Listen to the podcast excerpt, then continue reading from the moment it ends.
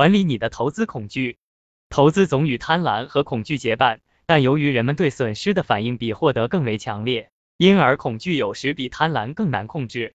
正因为如此，管理自己的恐惧是投资之旅的重要一课。投资中最常面临的恐惧无非有三：首先，恐惧投资亏损。投资伊始，很多人会相对低估自己对于亏损的恐惧，但亏损一旦发生，心理压力就会被迅速放大，乃至成为一种煎熬。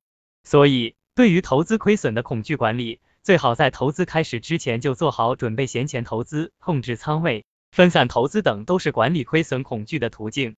只有在自己可以承受的范围内投资，你才能夜夜安枕。其次，恐惧离场。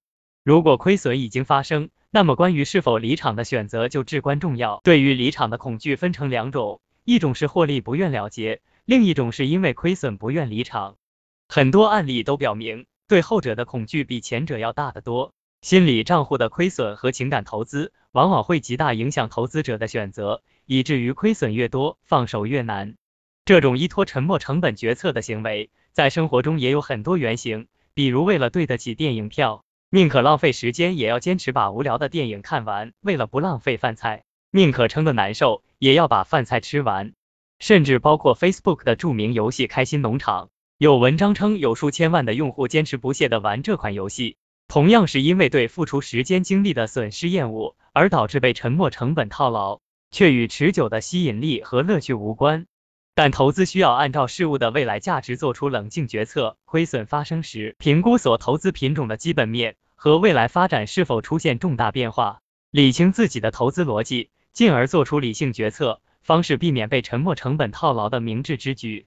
再次，恐惧错失市场机会。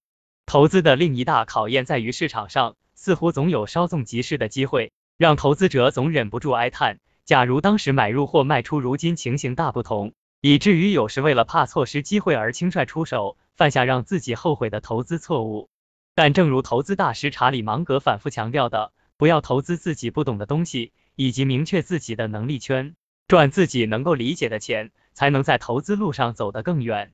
投资是个人财富增值和对抗通胀的重要工具，但投资之路并不平坦，也会遇到种种坎坷和磨砺。而恐惧是投资旅程中最大的敌人之一，逃避恐惧往往无济于事，正确管理投资恐惧才是战胜恐惧的利器。